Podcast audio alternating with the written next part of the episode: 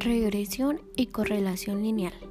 La correlación cuantifica cómo de relacionadas están dos variables, mientras que la regresión lineal consiste en generar una ecuación que basándose en la relación existente entre ambas variables permite predecir el valor de una a partir de la otra.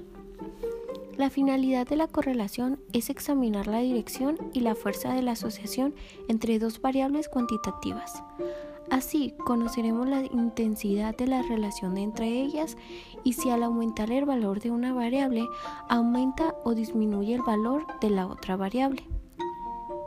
La regresión lineal es un campo de estudio que enfatiza la relación estadística entre dos variables continuas conocidas como variables de predicción y respuesta. La variable de respuesta se detona en mayor frecuencia como y, también se conoce como variable pendiente.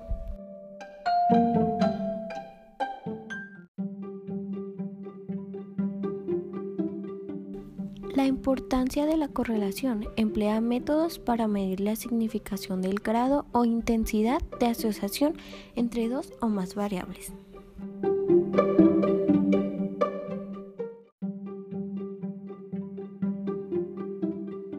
El concepto de correlación está estrechamente relacionado al concepto de regresión.